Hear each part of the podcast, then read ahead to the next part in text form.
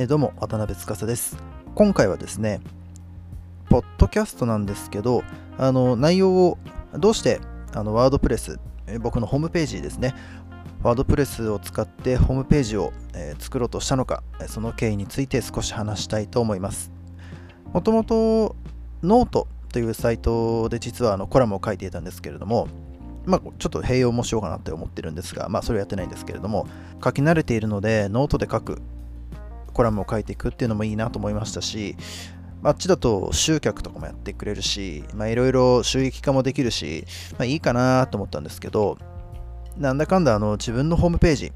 これをですね、今後、まあ、より必要になってくるなと思ったので、経営者とか雇われとか関係なしにね。で、僕らの仕事って突き詰めれば、水商売なんですよ。で、自分をこう出す、今本名でやってますけど、あのリスクもすごくあるんですけれども、リスクは取らないといけないなみたいな形で、えー見切り発車して、えー作ってみたわけです。本当にあの本名を明かすのってなかなか勇気のいることだったんですけど、まあ、ちょっと思うことがいろいろありまして、えー本名でやってます。改めまして、渡辺司です。実はですね、あのワードプレスの前にですね、あのはてなブログというものもやりましたし、アメーバでもブログを作りましたし、もちろん先ほど言ったノートもやりました。ですが、そんな中で選んだのがこの WordPress。まあ、知っている人も、ね、いると思うんですけれども、さまざまな企業のホームページ、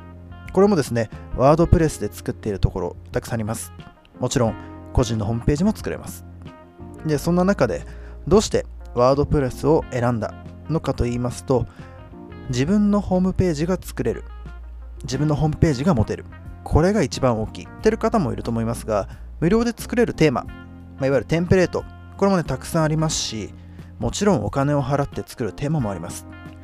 で今まではあの無料のテンプレートで済ませていたんですけど、いつかな、今年の2月ぐらいにですね、お金を払って有料のテーマを買いました。まあ、少し勉強すれば、まあ、多分デザインとかもできるし、まあ、ネットでね、探せば、こういう風にやりましょうみたいな、How to ものもたくさんあるので、まあ、いけるんじゃないかなと思ったんですけど、やっぱね、設定が非常に難しい。もうこれから自分のホームページを作って、なんかこう、デザインとかしたいなと思ってる方に言っとくんですけど、本当にめんどくさい。めちゃめちゃめんどくさい。何回もやり直しました。でも、大事なことって大体めんどくさいなと思ってるんですよ。やっぱりこういうので自分を出すのってすごく大事なんですけど、出すにあたってって準備しなきゃいけないことって結構多くて、まあ、このワードプレス登録するのもそうですし、自分のドメイン、いわゆる住所、ネット上の住所みたいなもの、それをね、取るために、まあいろいろと課金をしなきゃいけないんですよね。これがね、すごくめんどくさい。今でもこうやってあのコラムをね、書いてますけど、ホームページの作り方というのを毎日毎日動画見てるんですね。全く分かってないんですけど。まあ、もちろんね、あの初期設定とか、最初の設定はチュートリアルとかたくさんありますし、見ながらね、できるんですけれども、まあ、それでも難しい。実は、まあ、いろんな設定を間違っていたせいもあって、このサイトを何回もね、一から作り直したんですよね。でも、お金をかけた。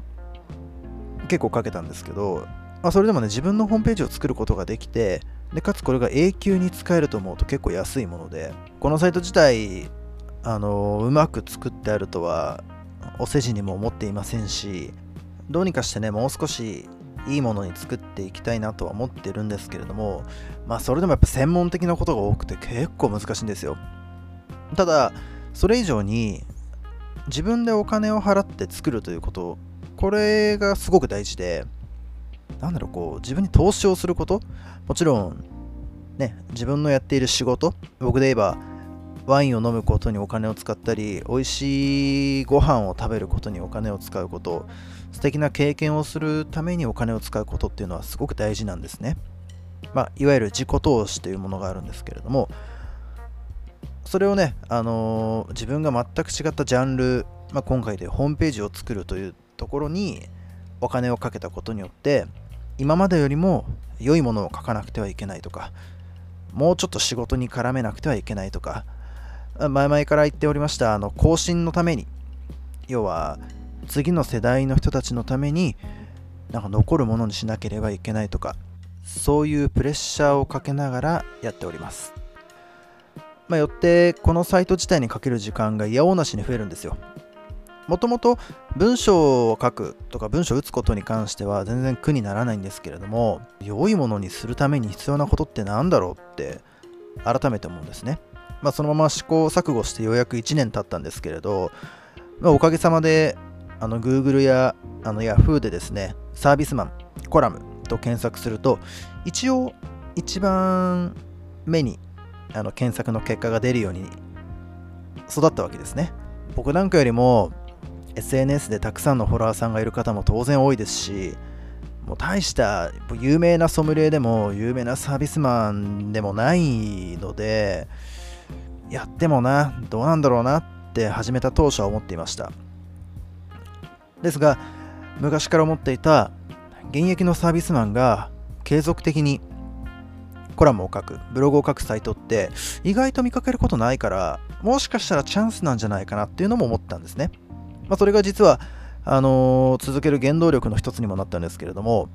まあ、それが結果として、あのー、出てきたということで続けてきてよかったなと思ってます、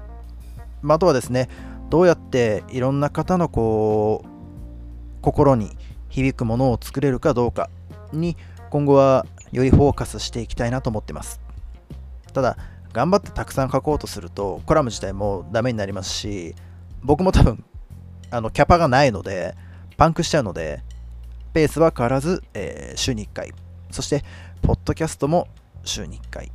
こんな感じで、あの、ゆるーく更新しているんですけれども、本当にね、いろんな人が堅苦しく考えずに、気軽に書いていいと思うんですよね。いろんな意見書いたっていいですし、10人いれば10通りの考え方や生き方があるので、本当に何書いてもいいと思うんですよ。で、よほどのことがない限り、答えや意見って本当あってもいいと思うんですよ。で、批判するのもいいと思うんです。ただ、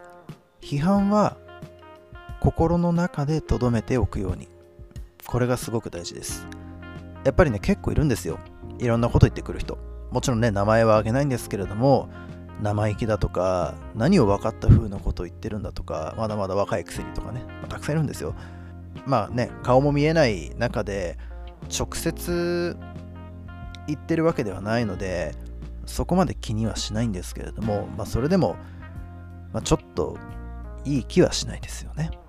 顔が見えないところでのやり取りですから誰でも言葉を選ばずに発言もできるわけです。もちろん僕だってそんなことないよって言いたいことがたくさんあります。ですが本当に気持ちのいいものではないので、